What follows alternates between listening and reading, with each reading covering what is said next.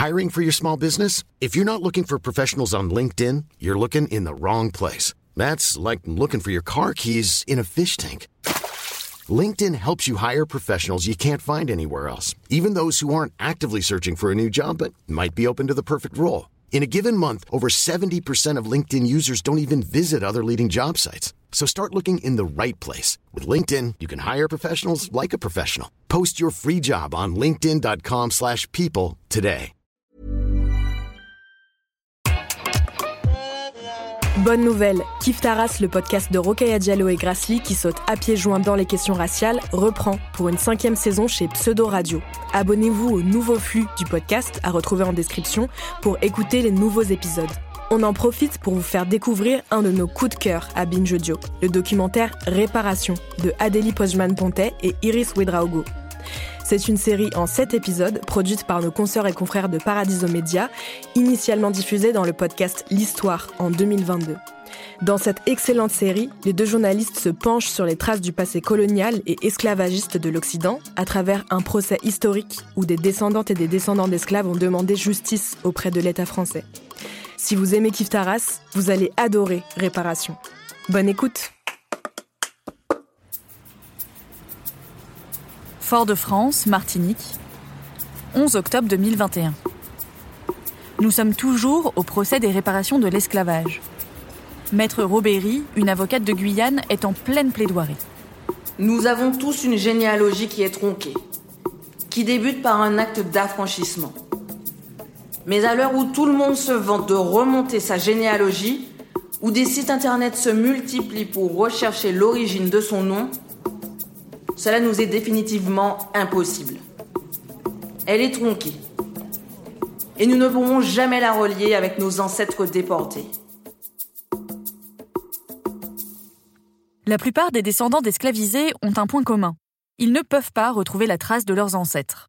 À l'époque, il y a des registres dans les bateaux, à l'arrivée dans les colonies, au moment de l'achat ou de la revente. Il existe aussi des registres paroissiaux. Mais le problème, c'est que ces documents sont difficiles d'accès. D'abord, parce qu'au moment de l'abolition, beaucoup d'entre eux ont été détruits ou perdus, et ceux qui restent sont disséminés. Quand vous avez un bateau qui arrive avec 400 captifs, ils peuvent être venus de tous les territoires de l'Afrique. L'oubli est une gangrène. L'oubli imposé n'est pas une façon de dépasser. Il y a une injonction à l'oubli, mais qui, encore une fois, est vraiment une injonction politique à l'oubli. La conséquence de cette amnésie organisée, c'est que l'esclavage devient un sujet tabou dans la société. Pour être euh, citoyen et pour entrer dans l'égalité, il faut oublier. Myriam Cotias. C'est vraiment la condition. Donc on n'en parle pas explicitement. Et il y a des stratégies pour euh, faire oublier son histoire familiale. Pendant très longtemps, on n'a pas du tout parlé d'esclavage. Enfin, jusque dans les années, je pense, euh, 90, on parlait pas d'esclavage dans, les familles. Ou on en parlait avec, euh, en utilisant euh, des métaphores, mais, mais jamais directement. Cet oubli organisé a duré 150 ans. Le, le grand tournant, c'est 98. 1998. Chirac est président, Jospin Premier ministre. Le pays se prépare à célébrer les 150 ans de l'abolition. La France fête le 150e anniversaire de l'abolition de l'esclavage dû à l'homme politique français Victor Schœlcher. Le gouvernement prévoit des célébrations en grande pompe. Ce qu'on célèbre, c'est Victor Schœlcher et la République libératrice. Dans les départements d'outre-mer, comme la Guadeloupe ou la Martinique, certains regrettent tout de même qu'à cette occasion, on évoque simplement ce souvenir et pas les révoltes qui ont précédé cette décision. Mais dans ces célébrations, aucune place pour les victimes de l'esclavage. Cet oubli va heurter des milliers d'Antillais. La Marseillaise doit-elle être triste ou joyeuse? Ce que le président du Sénat est venu honorer ici à Houille, est-ce la mémoire des esclaves déportés pendant trois siècles vers nos colonies? Ou ne faut-il retenir que le jour glorieux de l'abolition de l'esclavage?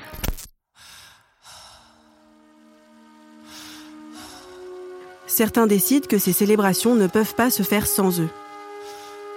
Ils organisent alors leur propre événement en marge des commémorations officielles. La marche est digne et silencieuse. Dans le cortège, quelques vedettes et puis des milliers d'anonymes. Martiniquais, Guadeloupéens, Guyanais, ils sont là pour dire qu'ils sont tous des enfants d'esclaves. Cette marche, c'est l'illustration d'un changement radical dans la société française qui va se concrétiser trois ans plus tard par une loi historique. Le sujet dont nous nous sommes emparés, la loi Taubira de 2001, n'est pas un objet froid d'étude. C'est la première loi au monde à reconnaître que la traite et l'esclavage des Africains sont des crimes contre l'humanité. A-t-on jamais considéré dans ses justes dimensions le traumatisme consécutif à un tel héritage? Dans cet épisode, on va vous raconter ce tournant de la fin du XXe siècle. Si les blessures et les ravages causés restent encore aussi vivaces aujourd'hui, c'est qu'il n'a pas officiellement été fait droit à la requête légitime de reconnaissance, de justice et de réparation due. Retrouver la mémoire, c'est la première des réparations. Je suis Iris Ouedraogo. Et je suis Adélie Pojman-Pontet. Bienvenue dans Réparation, épisode 4, Réparer l'oubli. Vous allez bien Iris, du coup. Marie-Françoise au téléphone. Oui. Il y a Adélie, ma collègue. Adélie, enchantée. Voilà. Bon, on va. euh, je vais vous faire rentrer à la maison. Allez, Allons-y. Voilà. allons-y. Marie-France Astégiani a 77 ans. Elle a les cheveux courts, crépus et gris, des lunettes rouges qui encadrent des yeux pétillants. Il y a 25 ans, le 23 mai 1998, elle marchait aux côtés d'autres descendants d'esclaves dans les rues de Paris. Et ce moment l'a menée à militer pour que la loi Taubira voie le jour. Elle nous raconte cette histoire chez elle, un après-midi d'automne, dans son appartement en banlieue Un parisienne. café maintenant vous plaît. Dans son salon, il y a une grande bibliothèque avec des livres d'Aimé Césaire, de Franz Fanon, des objets d'art africains. Je m'appelle Marie-France Mérin, c'est mon nom de jeune fille. Mon nom de femme, c'est Astégiani. Le grand-père de Marie-France est martiniquais. Pendant la guerre de 14-18, il vient combattre en France et il finit gravement blessé. Et ma grand-mère, qui était de la. Je sais pas si existait la Croix-Rouge à l'époque, j'en sais rien. Ce que c'était. euh, Elle l'a si soigné, qu'elle l'a si bien soigné, qu'elle a fait mon père. Voilà. Le père de Marie-France grandit en Normandie où il se marie. La famille s'installe en banlieue parisienne, à Nogent-sur-Marne. C'était euh, quand même euh, très très difficile, étant gamine, de vivre ce métissage. Parce que quand moi je me voyais pas noir du tout, et les autres me, le se- me voyaient, mais moi je me voyais pas. Et Est-ce que vous avez des souvenirs précis de moments où ça a été compliqué en tant que petite fille euh, métisse? Vous avez des à- souvenirs? à l'école, oui, non, mais là c'était, euh, on m'appelait pas Marie-France, on m'appelait la petite négresse. Moi, on me tirait sur les nattes. Que vous pouviez aborder ces sujets-là avec vos parents? Est-ce qu'ils Ah, j'ai essayé, c'était impossible. La seule personne avec qui Marie-France peut parler de ses origines, c'est avec son grand-père martiniquais. J'étais la seule qui l'écoutait. Et comme j'étais d'admiration devant lui, que pour moi c'était. euh, bah, je me retrouvais quelque part. Avec mon grand-père, j'avais une identité. Je mangeais comme lui le matin, puisqu'il mangeait son sandwich avec la morue, euh, comme il faisait aux Antilles, quoi. Il me racontait, donc je- moi je sais pareil. Et, euh, il prenait son rhum et il me disait Tu le dis pas, je l'ai jamais dit à personne, mais le, le matin c'était pour réchauffer son cœur.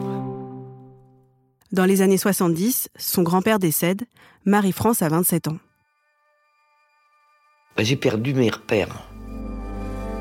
Parce que j'ai plus personne, parce que là, je pouvais pas en parler. À un moment donné, j'ai dit bon, là, il faut que euh, je m'investisse dans quelque chose. Et il commençait en 77 à avoir des, des associations d'antillais. À l'époque, des milliers de Guadeloupéens, Martiniquais et Réunionnais arrivent dans l'Hexagone dans le cadre d'un programme du gouvernement qui s'appelle le BUMIDOM, le Bureau pour le développement des migrations dans les départements d'outre-mer. Cette émigration organisée a deux buts, diminuer le chômage dans les trois îles et apporter de la main-d'œuvre en France hexagonale. J'ai vécu ça, les Antillais qui sont arrivés euh, en masse, étaient tous dans la fonction publique. la poste, euh, la RATP, surtout euh, dans les hôpitaux, principalement dans les hôpitaux. Ah, chez Renault, toutes, les usines, hein, alors là, en veux-tu, en voilà. Les membres de ces associations d'Antillais se retrouvent les week-ends pour oublier le mal du pays. On y organise des soirées festives, on mange des plats traditionnels, on danse. Mais pour Marie-France, il manque quelque chose. On ne parle pas assez de politique, d'histoire. Ce qu'elle ne sait pas encore, c'est que d'autres Antillais installés en France se posent les mêmes questions qu'elle. Dans ces petits groupes, il y a Emmanuel Gordien. Oui, alors me présenter, c'est toujours une histoire pour moi. Parce que moi, je me considère comme un, un petit-fils de Paul-Louis. Il est né en Guadeloupe à la fin des années 50, fait ses études de médecine à Paris, puis il rentre travailler dans son île. Il revient en France avec sa femme et ses enfants au milieu des années 90. Et puis, le mythe du retour va s'estomper. Il se retrouve alors assimilé au groupe de tous les travailleurs venus d'outre-mer. En Guadeloupe, il est guadeloupéen. À Paris, il est désormais antillais. En revenant à Paris, euh, très précisément en 1995, je rencontre mes amis historiques euh, et on discute, euh, on discute de, du pays. Et en fait, c'est ça qu'on découvre en France. Qui sommes-nous? Le petit groupe d'amis cherche un terme qui les définit et qui les unit. Vous êtes des Afro-Français, vous êtes des Caribéens, vous êtes des Afro-Caribéens, vous êtes... Bon, bref, on a tout étudié. Et quand on a fini notre tour, donc des essais qui ont été publiés, on s'est dit, bon, alors, quelle est, à votre avis, la description qui vous paraît la plus adaptée à nous? La réponse unanime a fusé, aucune. Terrible quand même. Et on a fait un tour de table. Alors, toi, t'es qui? Toi, t'es qui? Toi, t'es qui? Toi, t'es qui? Comment vous définissez? Je lui dit, ben, écoute, moi, je suis euh, l'arrière-arrière petit-fils de Papa Blaise. Papa Blaise, c'est le mythe fondateur de la famille Gordien. Ce sont toutes mes racines, c'est ce que papa m'a appris. Je sais très précisément où il était. Je sais qu'il y avait une maison qui avait une seule fenêtre, qui était en bois. Le toit était en chaume. Il dormait par terre. Alors je lui raconte tout ça. Et puis, une collègue qui est psychologue du groupe me dit Papa Blaise, c'est ton grand-père? Je dis Non, non, non, non. Papa Blaise, c'est le premier esclave euh, de la famille. Il me dit Comment ça, vous l'appelez Papa Blaise? Je dis Bah ouais. Ah bon, c'est bizarre, personne aux Antilles n'appelle des esclaves Papa Blaise. Et ça avait frappé, à l'époque, ça avait choqué tout le monde. Mais... Et donc, personne ne se réclame de l'esclave. C'est ça qui choquait, en fait, c'est que on puisse dire ça. Papa, Papa Blaise. Blaise. Cette appellation avait choqué tout le petit groupe, car à l'époque, l'esclavage, c'est encore un sujet tabou. Autour de cette table, personne ne peut remonter aussi loin dans son arbre généalogique. On ne connaît pas les noms des ancêtres esclaves de sa famille et on ne les appelle certainement pas par un petit nom affectueux. Emmanuel Gordien fait office d'exception. En ce qui me concerne, c'est une histoire absolument singulière. En fait, mon père, il m'a toujours tout raconté. Une chance inouïe pour moi, c'est que papa connaissait les deux derniers fils du déporté africain. Et là, le groupe d'amis a une révélation. C'est ça leur point commun à tous. Nous sommes descendants d'esclaves. Nous sommes les enfants de ces déportés africains. Se dire descendant d'esclaves, c'est mettre au jour un tabou énorme, un oubli bien enraciné. Et cette histoire familiale, c'est l'histoire de l'esclavage sans que je le sache.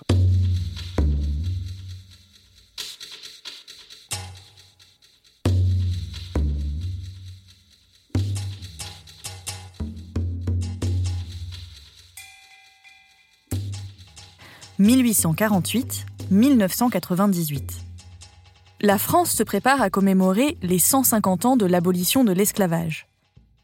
Ces commémorations célèbrent le nouveau chapitre de l'histoire de France qui s'écrit à partir de l'abolition. Le slogan officiel choisi par le gouvernement, c'est Tous nés en 1848. Tous nés en 48. Je me dis, mais qu'est-ce que c'est que ce truc Et là, j'ai compris que c'est des républicains, profondément républicains, qui veulent célébrer le mythe républicain que quand on est républicain, on abolit l'esclavage. Quand on me dit tous né en 48, on tue Papa Blaise. Mm. Donc ça ne m'intéresse pas.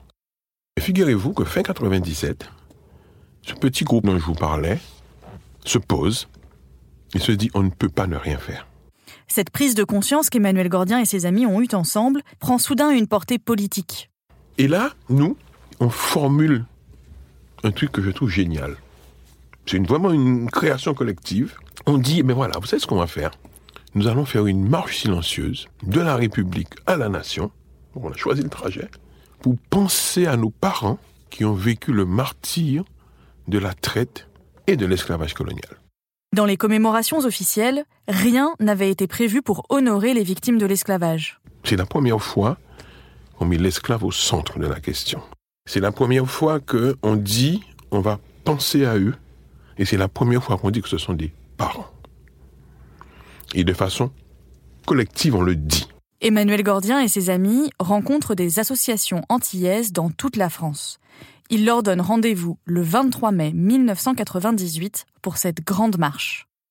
Et puis, euh, quelques jours avant la manifestation, les renseignements généraux viennent euh, me voir. J'étais l'un des responsables organisationnels. Et quand on me demande combien de personnes vous, pensez, à... je dis, bah, écoutez, s'il y a 1000 à 1500 personnes, on sera comblé. On sera complet. Le jour J, Emmanuel Gordien arrive sur la place de la République à Paris. On m'attend. On n'arrête pas de m'appeler, mais le problème c'est que j'ai mis une demi-heure pour traverser la place. Et les mêmes renseignements généraux qui m'avaient, dit oui, il peut y avoir 1000 personnes, nous ont dit qu'il y avait 40 000 personnes. 40 000 personnes, marche silencieuse pour penser à nos parents qui ont vécu le martyr de la traite et de l'esclavage colonial. C'est pas normal. Le, slogan c'était On n'est pas né en, en 1848. C'est pas possible. Et là, tout le monde hein, a pris conscience que ça a été euh, violent. Hein. D'un coup, vous apprenez euh, que vos ancêtres ils sont des descendants d'esclaves et que vos parents ils veulent surtout pas en parler et que là d'un coup dans un mouvement euh, général on en parle il n'y a pas eu de bagarre hein. rien très très très noble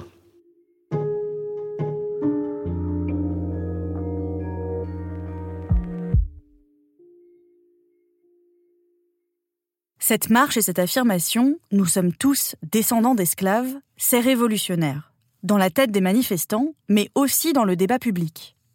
Voilà. Ok, très bien. Euh, est-ce que tout simplement je peux vous demander de vous présenter? Oui, alors je suis Magali Besson, je suis professeure de philosophie politique à l'université euh, Panthéon-Sorbonne. Magali Besson est l'autrice du livre Faire justice de l'irréparable, esclavage colonial et responsabilité contemporaine un des grands enjeux, je crois, de la question des, réparations, c'est justement euh, d'attirer notre attention, pas seulement sur les faits euh, du passé, mais sur le récit qu'on fait aujourd'hui de ce passé auquel on décide, on choisit d'être particulièrement rattaché. C'est-à-dire, ça pose la question de la généalogie euh, et pas simplement la question de l'histoire. C'est-à-dire, nous, aujourd'hui, temps présent, à quel fil généalogique on a envie de se rattacher et quels sont les événements du passé dont on décide qu'ils vont être signifiants pour nous aujourd'hui? La marche de 98 permet à des milliers de personnes de prendre conscience que l'esclavage fait partie de l'histoire de France. Quelques mois après la marche, une proposition de loi arrive à l'Assemblée nationale. C'est la future loi Taubira de 2001. La loi tendant à la reconnaissance de la traite et de l'esclavage en tant que crime contre l'humanité. La loi Taubira, elle apparaît aussi comme, euh, ouais, comme de la réparation. Myriam Cotias, historienne. Parce que c'est une reconnaissance. la loi Taubira, elle a cette fonction-là. Cette loi, c'est un grand tournant dans l'histoire des réparations.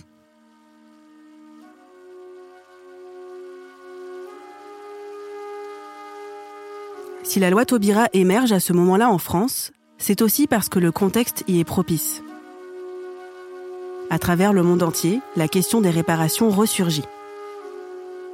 C'est ce que nous explique Nikki Fries, chercheuse spécialiste des réparations à l'Université d'Édimbourg en Écosse. Donc il y avait beaucoup de pression internationale aussi bien que national à, faire quelque chose. En Afrique, dès le début des années 90, on dresse le bilan de plusieurs siècles d'exploitation par les Occidentaux. Exploitation des ressources, des sols et des populations, a commencé par la déportation et l'esclavage des Africains dans les colonies. À Lagos, au Nigeria, des représentants de pays africains et caribéens se réunissent pour entamer une réflexion sur les réparations. Donc, euh, la première conférence internationale sur les réparations à Lagos en décembre euh, 1990. Et ça est très important parce que ça a donné lieu à la déclaration d'Abuja qui a donné la base pour les réparations internationales. Et en 1999, à Accra, au Ghana, se tient la commission de vérité, réparation et rapatriement du monde africain. Elle demande à l'Occident de payer plus de 700 milliards de dollars pour compenser l'asservissement des Africains et la colonisation du continent. En France, les choses remuent aussi. En Martinique, en Guadeloupe, en Guyane et à La Réunion, plusieurs associations se demandent que sont exactement ces anciennes colonies devenues des départements français. Et dans ces discussions, les militants parlent beaucoup du fait que la France a décidé d'invisibiliser l'histoire de l'esclavage. Dans plusieurs départements d'outre-mer, l'idée d'une loi qui reconnaisse que l'esclavage est un crime contre l'humanité commence à émerger.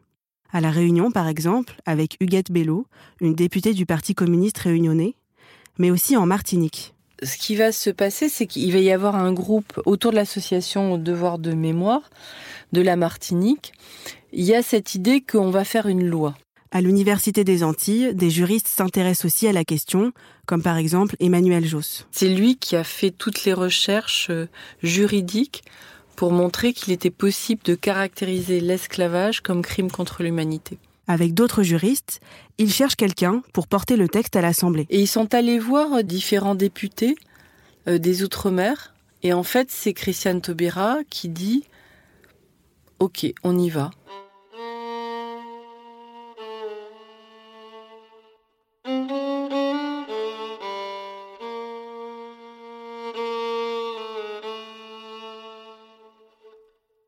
À l'époque, Christiane Taubira est députée de Guyane. Elle a 47 ans. Avec des militants, elle s'attelle alors à l'écriture de cette loi. Elle propose un premier texte en 1999 avec deux idées principales. La première, il faut reconnaître que l'esclavage colonial et la traite sont des crimes contre l'humanité. Et la deuxième, il faut sortir cette période historique de l'oubli et du tabou. À l'époque, la grande majorité des Français ignorent tout de ces 400 ans d'histoire de France. Il faut donc l'enseigner à l'école et encourager les chercheurs à s'y intéresser. La proposition de loi contient sept articles, et le cinquième porte sur les réparations. Il est instauré un comité de personnalités qualifiées chargé de déterminer le préjudice subi et d'examiner les conditions de réparation dues au titre de ce crime. Les compétences et les missions de ce comité seront fixées par décret en Conseil d'État. Dès la commission des lois, cet article 5 fait débat. La commission des lois, c'est le groupe de députés qui affine le texte avant qu'il soit débattu à l'Assemblée. Pourtant, Christiane Taubira a pris soin de rester vague. L'article parle seulement de former un comité pour évaluer le préjudice de l'esclavage et proposer des solutions. Christiane Taubira défend la question des réparations en disant non, mais je veux pas dire réparation au, au sens de indemnisation financière à des descendants d'esclaves attestés comme tels et déclarés comme des ayants droit, mais je veux dire ce que j'appelle des réparations morales, et là elle donne toute une liste. Elle évoque par exemple l'enseignement, la recherche, la création de musées, tout ce qui pourrait faire sortir de l'oubli l'histoire de l'esclavage. Elle évoque aussi des choses plus concrètes, comme le partage des terres ou les inégalités économiques. Mais malgré ces précisions, le terme ne passe toujours pas. Les députés craignent qu'en maintenant le mot réparation dans la loi, cela puisse légitimer de futures demandes. L'esclavage est reconnu comme un crime contre l'humanité, mais la question des réparations, elle, est évacuée. Tout comme le terme qui disparaît donc complètement de la proposition de loi. La séance est reprise. L'ordre du jour appelle la discussion de la proposition de loi de Mme Christiane Taubira Delanon et plusieurs de ses collègues tendant à la reconnaissance de la traite et de l'esclavage en tant que crime contre l'humanité. La parole est à Mme Christiane Taubira Delanon, rapporteure de la Commission des lois constitutionnelles. Le 18 février 1999, Christiane Taubira s'apprête à défendre sa proposition de loi. Monsieur le Président.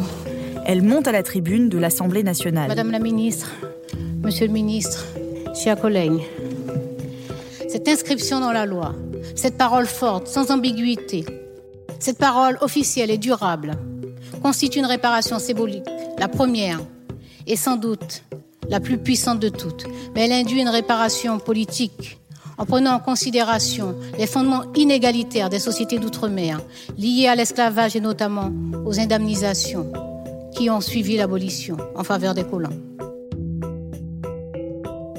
Elle suppose également une réparation morale qui propulse en pleine lumière la chaîne de refus qui a été tissée par ceux qui ont résisté en Afrique, par les marrons qui ont conduit les formes de résistance dans toutes les colonies, par les villageois et les ouvriers français, par le combat politique et l'action des philosophes et des abolitionnistes. Elle suppose une réparation culturelle, notamment par la réhabilitation des lieux de mémoire.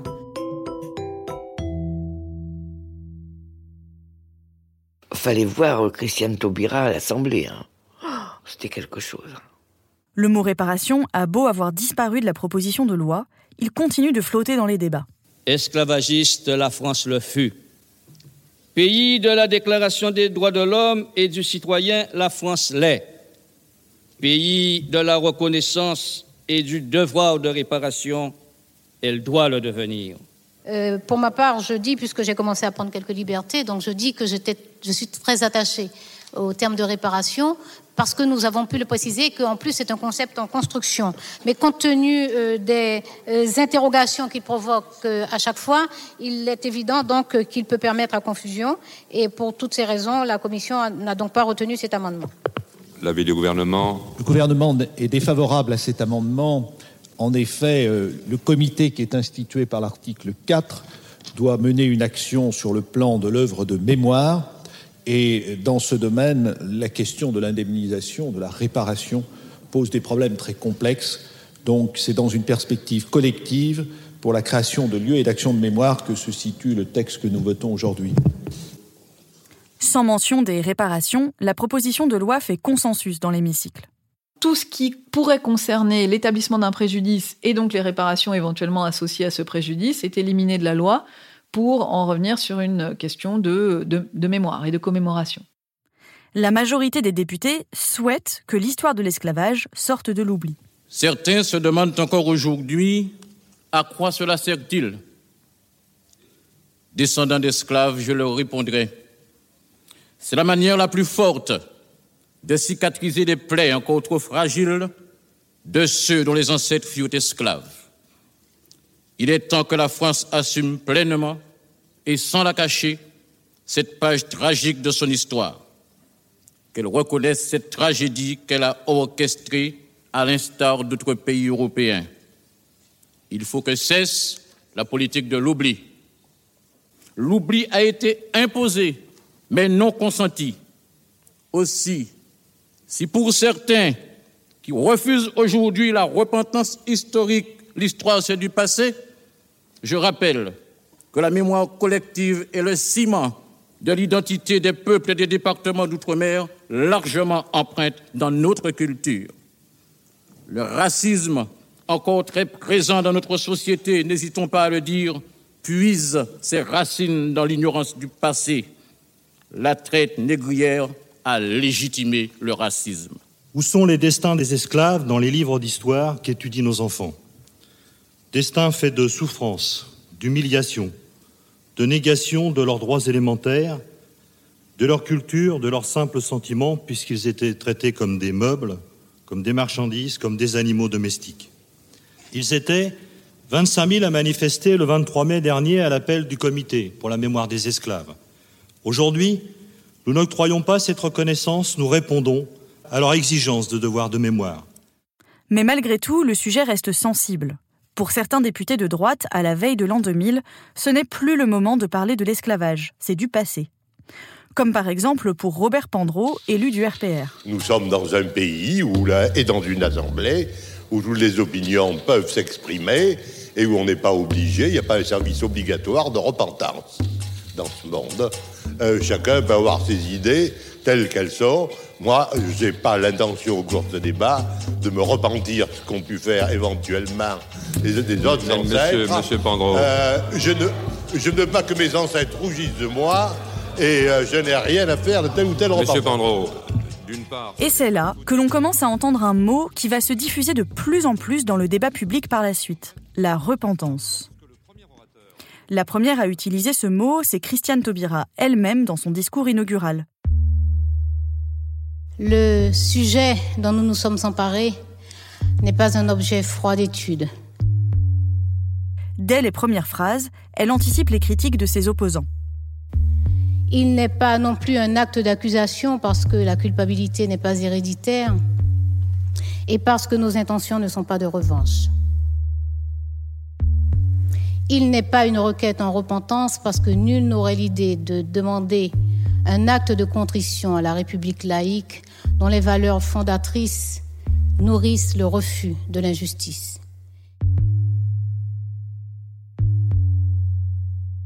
Robert Pandreau est l'un des rares députés à se prononcer contre le texte.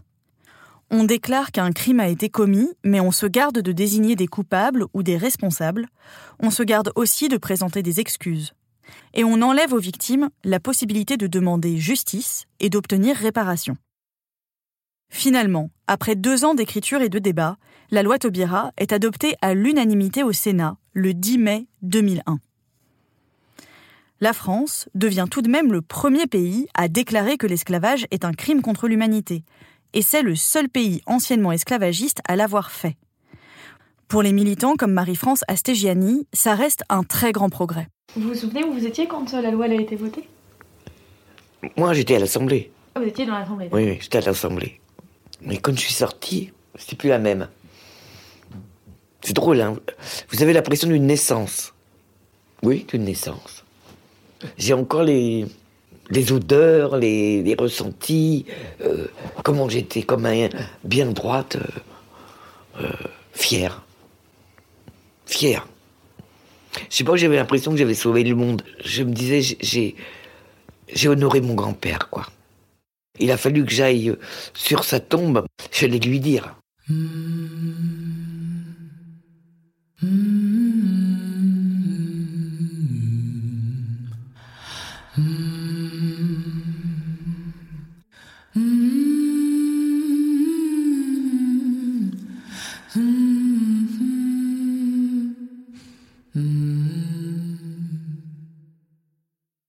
Sortir de l'oubli la grande histoire permet aussi de révéler les petites.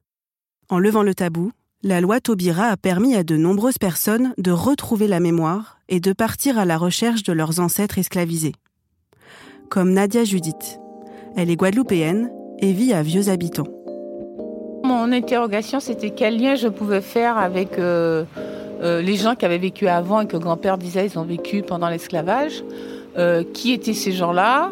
C'était vraiment la question que je me posais. Hein. Je parlais en ces termes-là. Je posais des questions sur euh, les grands-parents de mes grands-parents. Je disais, mes grands-mères, qui était ta grand-mère? Qui était ton grand-père euh? Nadia a grandi avec des questions sans réponse sur son héritage familial. Elle aussi a marché dans les rues de Paris le 23 mai 98. Comme Emmanuel Gordien, Nadia a besoin de retrouver son papa Blaise à elle.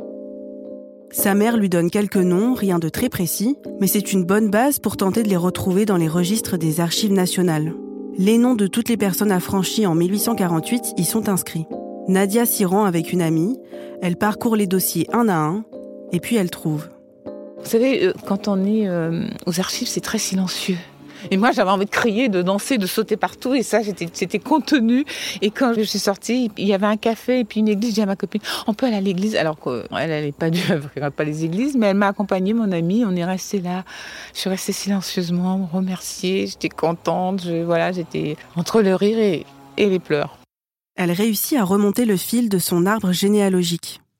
Les points d'interrogation de son enfance deviennent des noms et des prénoms avec des dates de naissance et des dates de mariage. Mon grand-père s'appelle Roger Emani, sa mère c'est Justine Emani, la mère de Justine Emani. Parmi tous ces nouveaux noms, deux résonnent particulièrement pour Nadia. Célestine et Justine, deux femmes qui ont vécu l'esclavage. Elle imagine leur vie, leur visage, elle décide de les sculpter pour leur rendre hommage. Alors, ben, vous entendez déjà le, coq, on est en pleine nature, un peu à la campagne. Là, il y a des bananiers. Euh, ici, il y a euh, euh, bah, des, des plants d'ananas, il y a des cocotiers, enfin voilà, pas de bois. euh. Ces deux sculptures trônent aujourd'hui dans le jardin de la maison où elle a grandi en Guadeloupe. Je vous présente ma sculpture Mantine, qui a un sacré caractère, à sa tête. hein, on rigole pas, attention. Je suis bienveillante, mais euh, les enfants, on rigole pas, on fait pas de bêtises. Elle est dans son jardin, avec son coutelas. Elle est coquette, hein, vous avez vu, elle a son collier hein, et sa couronne. Et ici, c'est mon Juju. J'ai pas bien réussi son bras, j'aime pas. Mais c'est pas grave, c'est sa tête que j'aime. Euh, Elle, elle est plutôt du genre. euh, je monte la garde, je suis sereine, mais méfiez-vous quand même. hein. Elle, a, euh, elle est très élégante et elle a un peu cassé ses chaînes là. Vous voyez, elle a ces colliers là que je touche, elle les a. Elle en a plus besoin, elle les garde en tant que bijoux, mais euh, symboliquement, mais en tout cas, c'est bien cassé. Et euh, elle est entre le, le temps passé et le temps présent. Retrouver son récit familial après 150 ans de silence, pouvoir le transmettre à ses enfants, c'est la première des réparations. Voilà, je voulais montrer à mes enfants qu'on doit le savoir, qu'on doit transmettre, mais en aucun cas, ils doivent oublier.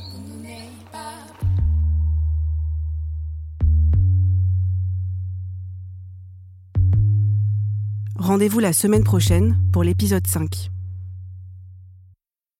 C'était Réparation, une production Paradiso Média sur une idée originale d'Iris Ouedraogo et Adélie Pojman-Pontet. Enquête, reportage, écriture et voix, Iris Ouedraogo et Adélie Pojman-Pontet.